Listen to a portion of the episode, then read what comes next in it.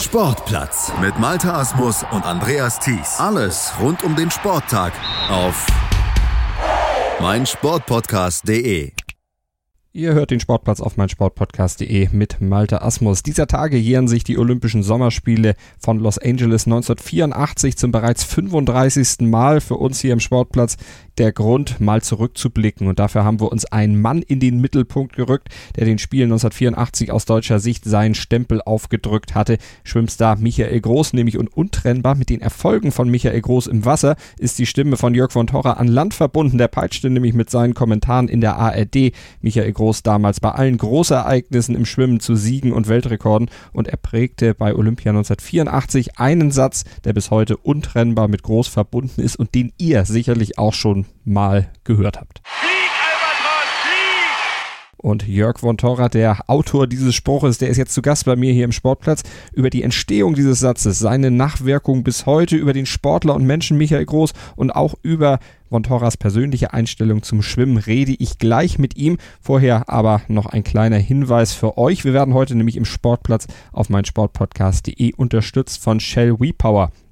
Und Shell Repower ist ein ganz besonderer Kraftstoff. Er schont und reinigt nämlich den Motor eures Autos ab der ersten Tankfüllung, dank eines reibungsmindernden Zusatzstoffes und durch den kitzelt er auch bisher nicht bekannte Leistungsreserven aus dem Motor eures Autos heraus. Und das Beste ist, es ist völlig egal, was ihr für ein Auto fahrt. Es muss kein teurer Sportwagen sein, kein riesiger SUV. Shell Repower eignet sich für jedes Auto, ganz egal, welche Marke ihr fahrt, welche Größe das Auto hat und wie alt das Auto ist.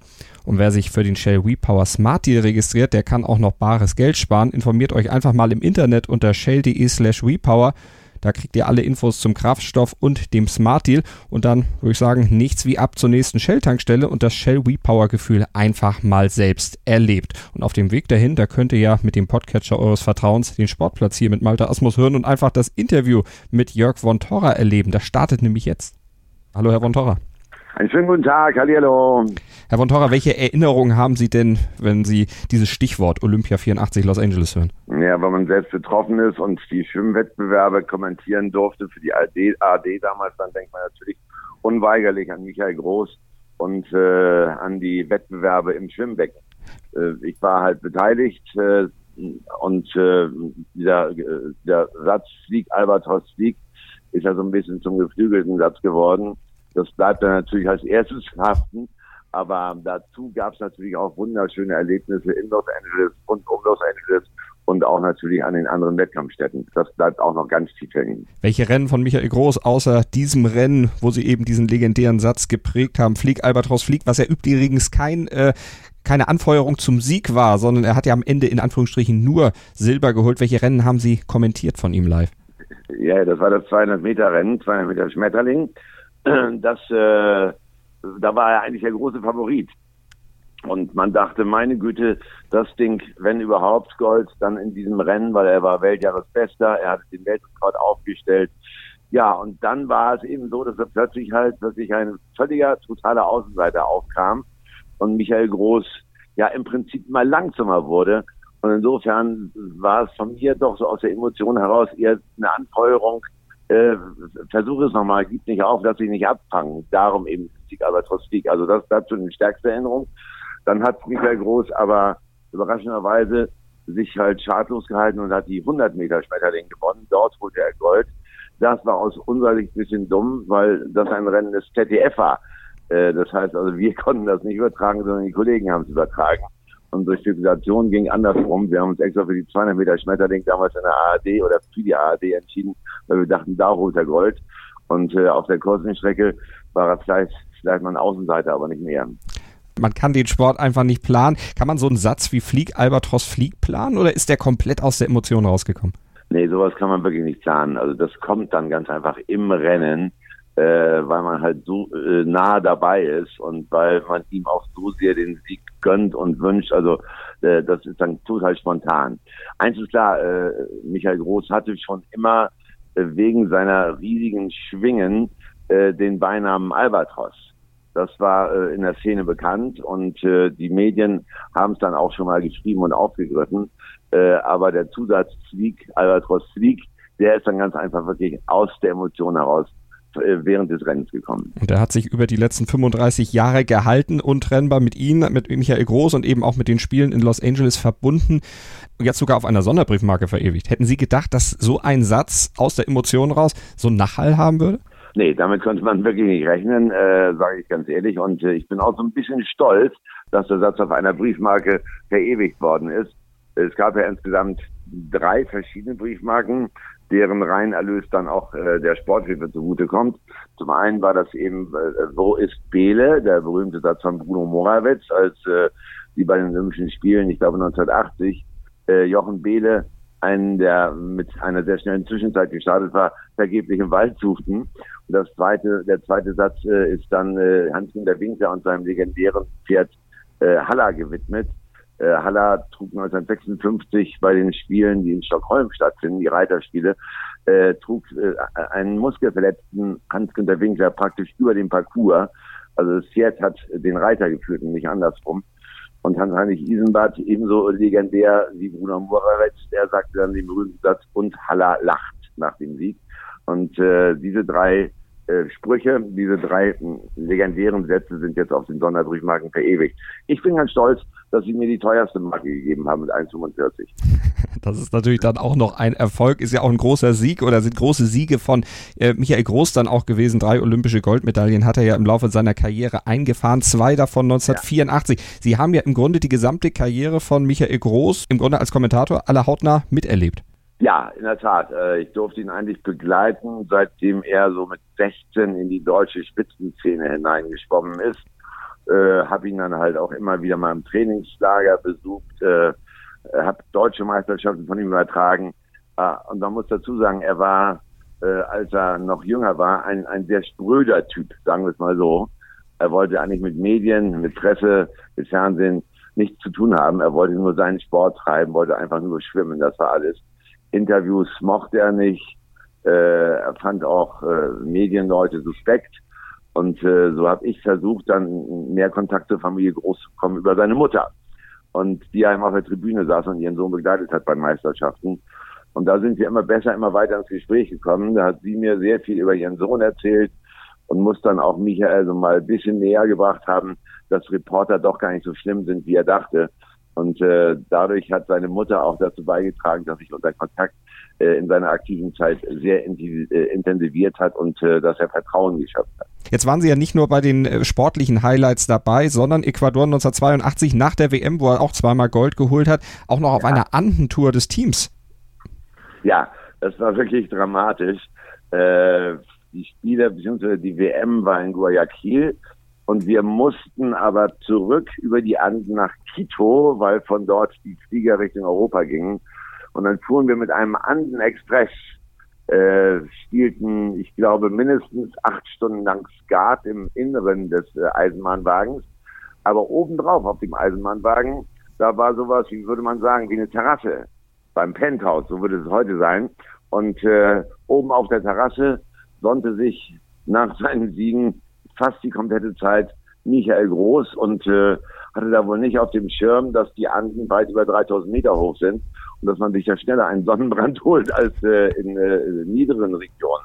Also der kam total gerötet, fast gehäutet, dann irgendwann von oben, von der Sonnenterrasse des Zuges runter und äh, musste dann auch noch wirklich behandelt werden, äh, damit er seinen Sonnenbrand irgendwie ein bisschen lindern konnte. Wie kann man denn bei solchen Events beziehungsweise bei solchen ja, Reisen dann an Michael Groß ran, wenn die Kameras mal abgeschaltet waren? War er da zugänglicher, wenn man dann eben nicht die Rolle des Journalisten hatte, der ihm gegenüber trat, sondern ganz normal eigentlich ihm begegnet ist? Ja, das ging später dann sogar ganz gut. Also äh, als er dann halt doch so 19, 20, 21 war, da wurde er selbst auch offener und äh, ist auch zumindest auf mich zugegangen. Und bis heute, wenn wir uns sehen, freuen wir uns sehr und pflegen doch ein sehr freundschaftliches Verhältnis. Also er hat im Laufe der Jahre hat er einen anderen Zugang äh, bekommen zu, zu den äh, Medien, zur Journalie.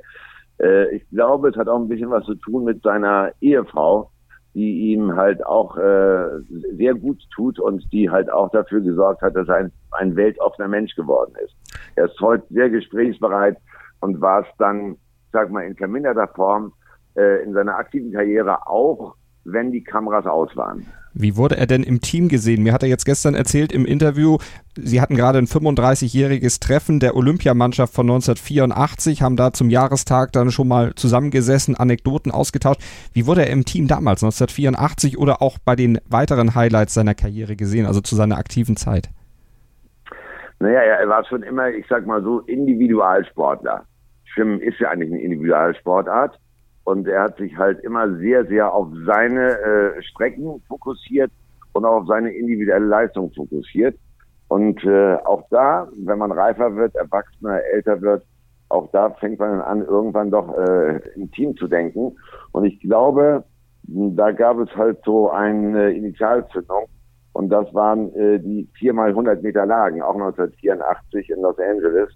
Äh, da sind sie halt als Team angetreten in der Staffel. Und ich glaube, das hat Michael Groß dann später verinnerlicht, dass Teamfähigkeit auch ein, ein wichtiger Bestandteil des Leistungssports ist, um erfolgreich zu sein. Hat er also auch, ja. dann in der Mannschaft und die Kinder mit der Lagen viermal eine besondere Staffel, der letzte Wettbewerb der Olympischen Schwimmwettbewerbe. Und äh, da treten alle Mannschaften in bunten Kostümen an. Und äh, man musste halt kreativ sein im Vorfeld des Rennens. Und da saßen die zusammen in ihrem Camp oder im Olympischen Dorf und haben Kostüme sich ausgedacht, haben äh, selbst welche geschneidert. Die Frauen haben es immer gemacht. Also da kam der Teamgedanke sehr zum Tragen und davon hat auch Michael Groß profitiert. Und ein ganz prägendes Ereignis war ja für ihn dann auch seine letzte WM-Medaille, eben auch mit der Staffel, mit der 4x200 Meter Staffel, dann in Perth 1991. Ja, richtig, da war ich auch dabei und äh, das war irgendwann, ich glaube im Januar oder Februar, weil da der australische Sommer ist. Perth, also eine wunderschöne Stadt, an die ich noch tolle Erinnerungen habe, direkt am Meer gelegen. Und da war er aber sehr, sehr entspannt schon. Ein sehr entspannter Michael Groß, der auf dem Wege eigentlich schon in seinem Beruf war, der äh, happy war, dass er dort nochmal dabei sein konnte. Äh, aber ihm war, glaube ich, schon klar, dass er Olympia 92 nicht mehr erleben würde, erleben wollte. Das war für ihn sein Abschluss. Und danach hat er eben auch wirklich äh, in Perth richtig kräftig gefeiert und mit dem Schwimmen dann aber auch sofort abgeschlossen. Das heißt, mit anderen Worten, dem hat nichts wehgetan. Äh, da war keine Sentimentalität, sondern das war ganz einfach eine Zeitspanne für ihn, die äh, dann auch für sich stand. Aber er wollte logischerweise dann nie mehr seinen Träumen nachhängen, sondern er sagte sich, und jetzt schaue ich nach vorne und kümmere mich um meinen Beruf. Und Perth war insofern für ihn, glaube ich, ein runder Abschluss. So habe ich das in Erinnerung. Bei dieser WM äh, war er entspannter denn je. Hat Sie das gewundert, dass er so nahtlos diesen Übergang schafft, dass er so schnell mit dem Sport, mit dem Schwimmen abschließen konnte? Weil es gibt viele, die es eben nicht können, die nicht lassen können, die aber natürlich dann auch nicht diese Voraussetzungen haben, wie Michael Groß, immer schon zweigleisig gefahren zu sein. Ja, das war, glaube ich, der Punkt. Er hat sich erstens halt dann sehr, sehr fokussiert auf sein Studium, auf seinen Beruf, den er mal in Angriff nehmen wollte. Er hat zum Zweiten dann halt Eltern gehabt, die halt auch äh, ihn immer wieder darauf hingewiesen haben, dass das Leben sich nicht nur über Schwimmen definiert. Und äh, er hat dann Ilona, seine Frau, kennengelernt. Und äh, logischerweise stehen dann plötzlich andere Interessen im Vordergrund. Da kann man dann in so glaube ich, auch leichter loslassen. War das für Sie auch leicht äh, vom Schwimmen loszulassen? Weil Sie haben ja in den 80er Jahren äh, das Schwimmen dann auch als Kommentator geprägt, sind dann ja in andere Sphären gegangen, haben ja dann hauptsächlich Fußball gemacht. Tat das weh, vom Schwimmen Abstand nehmen zu müssen, weil ja auch dann Sie zu Sendern gegangen sind, wo die rechte Lage dann eben auch einfach nicht so war, dass Sie Schwimmen hätten übertragen können? Ja, das lief irgendwie alles parallel zu der Karriere von Michael Groß, denn die WM 91 in Perth war auch meine letzte Schwimm-WM. Das war verrückt und angefangen hat das Ganze 1976, da war ich äh, bei den Olympischen Spielen in Montreal noch so eine, ja, wie nennt man das, kleiner Helfer des großen Schwimmkommentators, sein Assistent, aber da war ich zum ersten Mal am Becken. Und äh, nee, Montreal habe ich sogar schon kommentiert. Richtig, 76 habe ich zum ersten Mal kommentiert. Und das waren also 15 Jahre. Und äh, wenn man 15 Jahre Kacheln zählt, dann sagt man sich am Ende, ist ganz gut, dass du jetzt mal einen anderen Blick auf andere Sportarten wirfst. Also da war keine Demut da, sondern es war bei mir einfach genau wie bei Michael Groß Dankbarkeit äh, für das, was der Schwimmsport einem gegeben hat. Michael Groß verfolgt mittlerweile selber auch das Schwimmen gar nicht mehr, hat mir auch gesagt, er wird dafür jetzt auch für die aktuelle WM gar nicht aufstehen. Ist das bei Ihnen auch so? Sagen Sie auch, naja, ich lese die Ergebnisse, aber jetzt groß gucken mache ich jetzt auch nicht mehr? Würde ich mal genauso unterschreiben. Also es gibt da doch viele Parallelen zwischen mir und mir. Äh, ich habe bisher wirklich Ergebnisse gelesen. Ich habe äh, davon gelesen, dass wir halt im äh, Freiwasser sehr erfolgreich sind.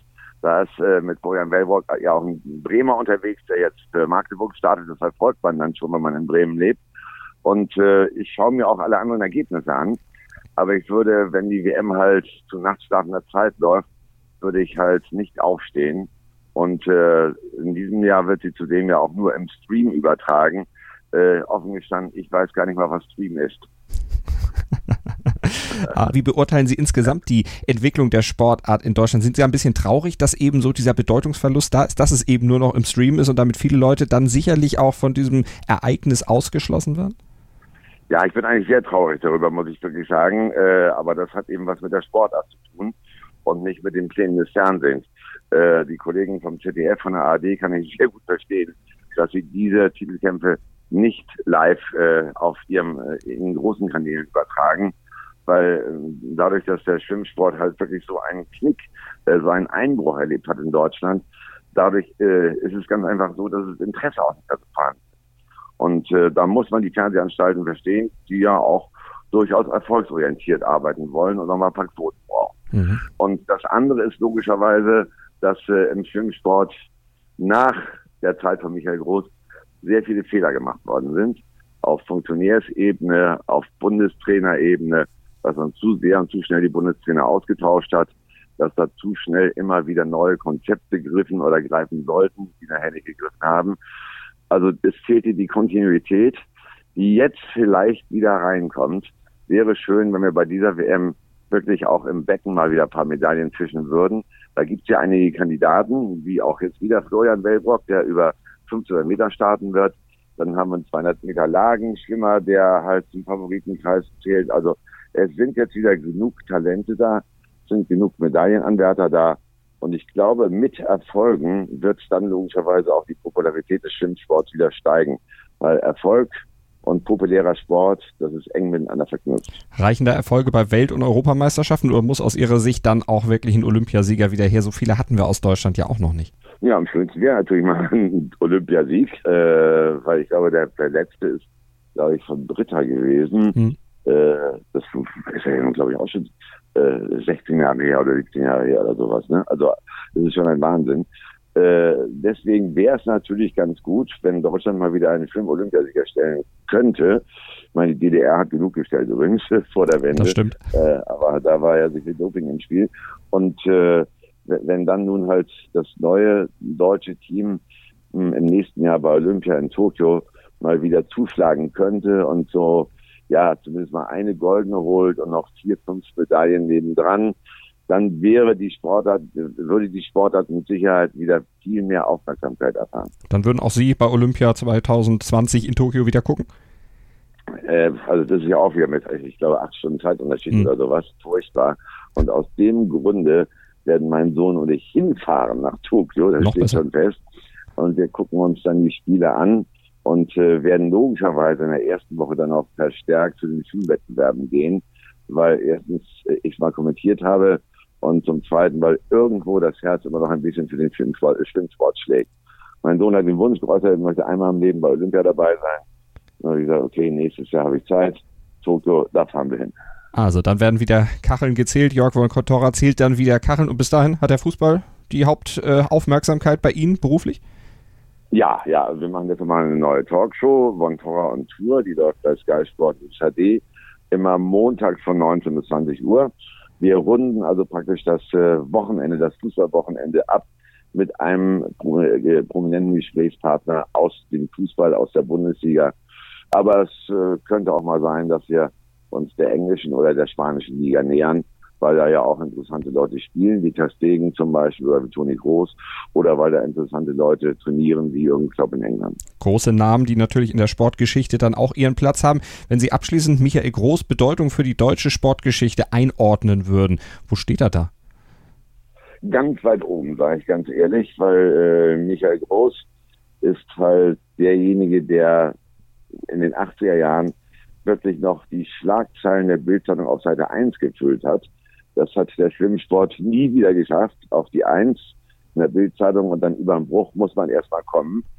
Und zum anderen war Michael Groß was wie ein Leuchtturm, im wahrsten Sinne des Wortes, sogar auch wegen seiner Länge, war ein Leuchtturm für den deutschen Schwimmsport.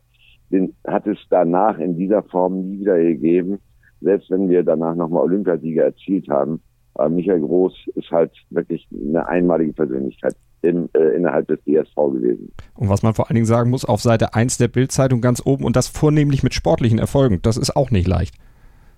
Ja, es hat nie irgendeinen Skandal um Michael Groß gegeben, weder im Sport noch im Privatleben. Und äh, er hat sich halt auch immer sehr, sehr klug zurückgehalten, zurückgenommen äh, und war bis zum Ende seiner aktiven Karriere eigentlich immer einer, der eigentlich nicht in der Bildzeitung stehen wollte.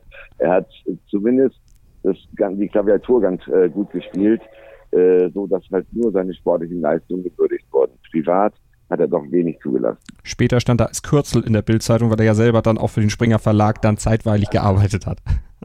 In der Tat, das war das Spannende dabei. Und daran sieht man aber auch, dass er halt äh, sich dann schon ein, ein, ein bisschen mehr dem äh, Journalismus zugewandt hat und äh, geöffnet hat für die Medien, mit den Medien. Auch heutzutage als Unternehmensberater hat er ja auch sehr viel mit Medien zu tun. Jörg von Torra, vielen Dank für Ihren Einblick in Olympia 1984, in Ihre Zeit mit Michael Groß, hinter die Fassade von Michael Groß. Danke dafür. Sehr gerne. Bis bald. Und wenn ihr noch mehr zu Flieg Albatros Flieg zu Michael Groß hören wollt, dann klickt euch mal in den Sportplatz auf mein Sportpodcast.de oder im Podcatcher eures Vertrauens oder bei iTunes. Da gibt es nämlich noch mehr Podcasts zu diesem Thema. Ein großes Porträt von Michael Groß und vor allen Dingen auch ein langes Interview mit Michael Groß. Auch das findet ihr im Sportplatz auf Deutschlands größtem Sportpodcast-Portal, mein